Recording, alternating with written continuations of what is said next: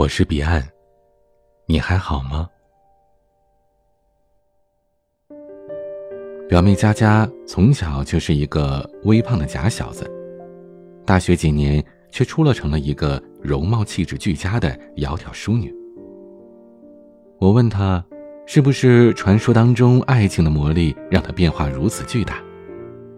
可佳佳却吐槽说：“哪里是什么爱情啊，都是太倒霉。”遇到一个毒舌室友。刚上大学的时候，他室友说他又黑又胖，像非洲来的酋长女儿。减肥吧，他室友还打击他，说十个减肥的，八个越减越肥，还有一个饿死在路上。表妹想留长头发，室友嘲笑她说皮球上长了草。表妹穿裙子，被室友吐槽说衣品土如狗。表妹不服啊，她说：“说我胖，我就一直胖吗？她说我做不到，我就肯定做不到吗？我就不信这个邪。”为了和室友憋一口气，佳佳努力的减肥瘦身，学习化妆搭配，终于开始收获了一些回头率。想要让他那个毒舌室友就此放过他，怎么可能？那室友口中又多出了一个词：胸大无脑。为了证明自己不是花瓶，佳佳下了课就往图书馆的自习室跑，结果还真成了学霸，大四成功保送研究生。今年佳佳大学毕业，作为优秀毕业生代表上台讲话，她说：“大学四年，我很感激一个人，他让我看到了自己的不足，不断刺激我前行，努力终有回报，所有打不倒的我，终将使我坚强。”当时坐在台下的小姨听完之后，一脸的感激说：“佳佳这大学四年肯定是遇到贵人了。”两年前，不到三十岁的同学大志，带着沉甸甸的科研成果从德国读博归来，被国内某所高校聘为教授。国内高校多少人花了十几年的时间都跨不过从副教授到教授的坎儿，大志此番颇为耀眼。可这世上，人一旦有地方比其他人优秀，首先得到的一定不是称赞，而是嫉妒。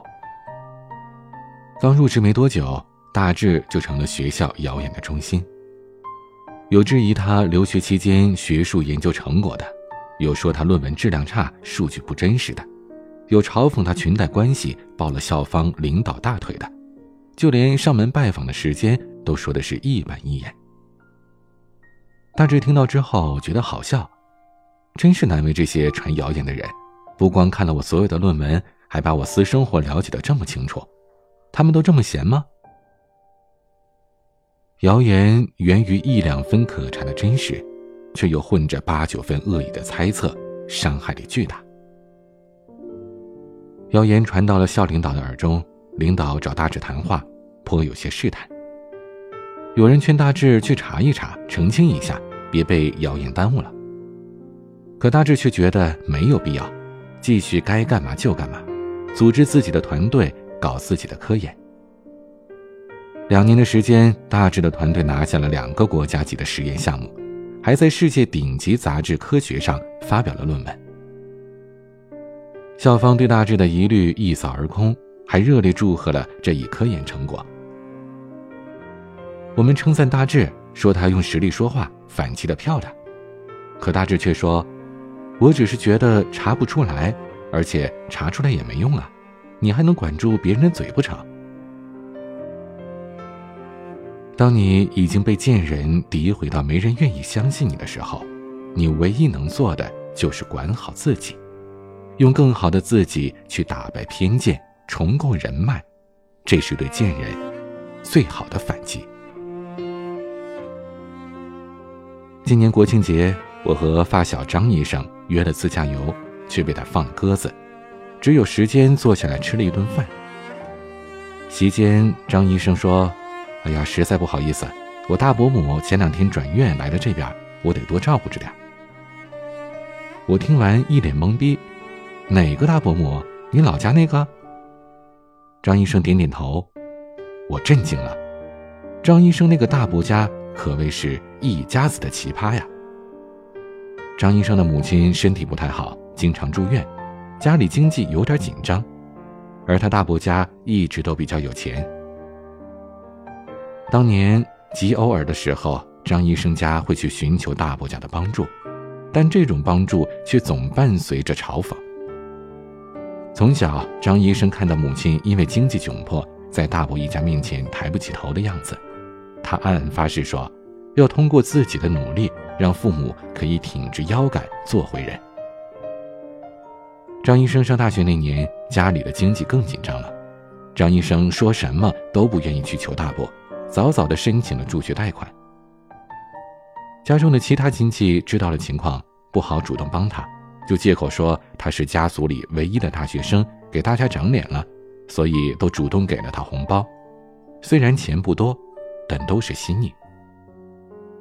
而他大伯家一点心意没表示不说，甚至连祝贺的话都没一句。他大伯母还到处都对人说：“哎呀，考上大学怎么样啊？家里穷的连大学都上不起，还得借钱。”大学几年，张医生家没少被冷嘲热讽。临床医学本科五年，却被他大伯母说成也不知道上了什么垃圾大学，还得读五年，怕是毕不了业吧。本科毕业读研继续深造，被他大伯母说成上了大学有什么用，找不到工作都不敢回来。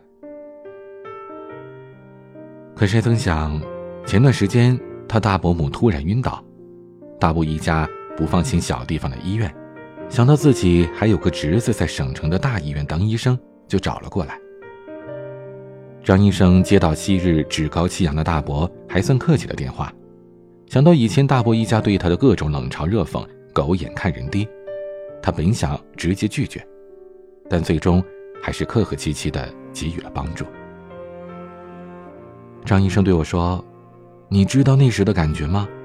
真解气。”十多年来的委屈和不甘，似乎就在那几秒钟得到了释放。我好奇的问他：“那你为什么还帮他们呀？尤其是你那个大伯母？”张医生说：“我只是不想变成和他们一样的人。”嗟来之时是一种丑陋的样子，虽然缓解了现状，却侮辱了人格。你看过这种丑，就不会希望自己也一样丑。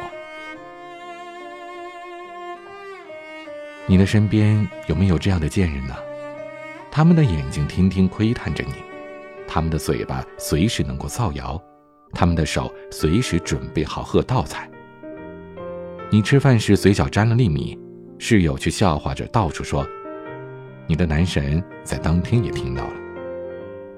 你去办公室和领导沟通一下工作，出来却感到其他人的眼光异样，感觉他们的眼里都在骂你在装逼。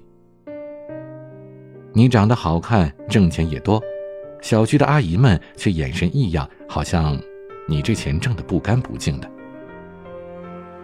你好不容易竞聘成功新岗位，同事却来的耗你话，试探你和女上司的关系。你刚刚帮他弹掉衣服上的灰。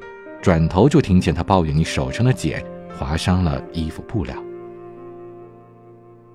面对这样的贱人，你心中有不平吗？你有我一定要争口气的愤恨吗？你有想过等他们求我的时候，我一定要狠狠的嘲笑回去的这种报复吗？如果有，请想想前面的三个故事。想明白了，你就知道贱人。最怕什么了？贱人最怕你为了改变不足而不断努力，变得完美，这样他就会无人可笑了。贱人最怕你不惧流言蜚语，仍然坚定自我，更加优秀，这样他就永远都追不上了。贱人最怕你在伤害当中成长，却心怀善念，世界太美。这样，他的丑便无处遁形了。所以，对付贱人的最好方法是什么呢？不是改变贱人，贱人没有必要去改变，贱人就是贱人，就算是经济危机，他也跪不了。也不是原谅贱人，贱人没必要去原谅，贱人就是矫情，戴上皇冠也当不了女王。对付贱人的最好方法就是运用那股不平之气，让自己变得美好，更加坚强，然后用成功以及成功之后的胸怀。对曾经伤害你的贱人，说一句：“谢谢你，贱人。”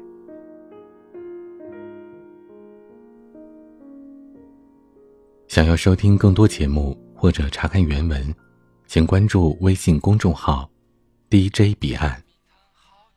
欢迎加入听友 QQ 群：四九四四四九幺幺六，我每晚都在。我是彼岸，晚安。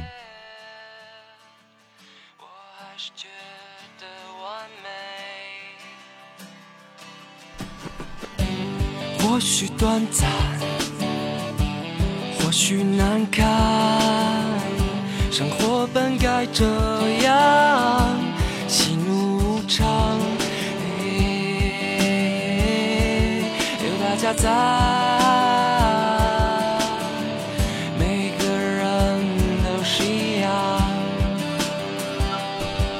于是我。就忘记了自己，随风摆动着身体，随他怎么去，再不介意。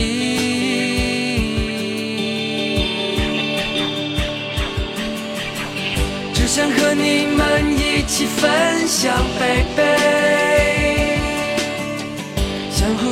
陪着度过这儿的每天，right。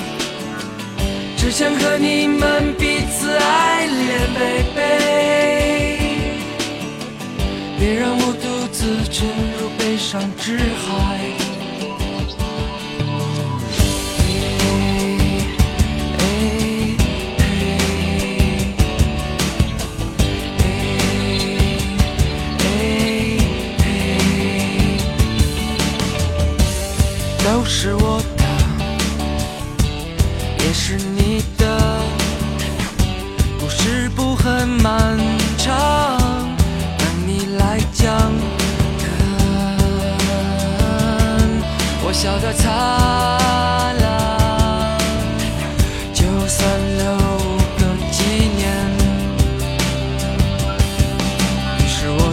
我就忘记了自己，随风摆动着身体，随它怎么去，再不见。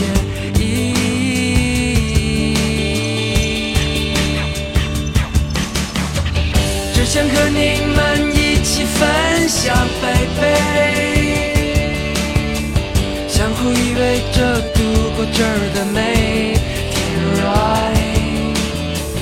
只想和你们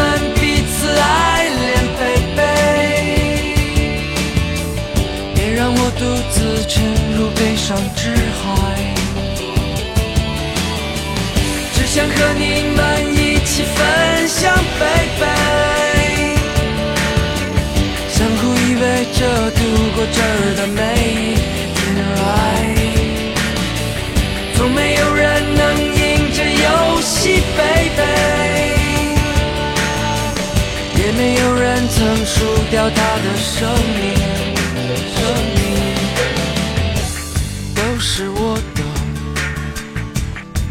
是你的，故事不很漫长。等你来讲，我笑得多灿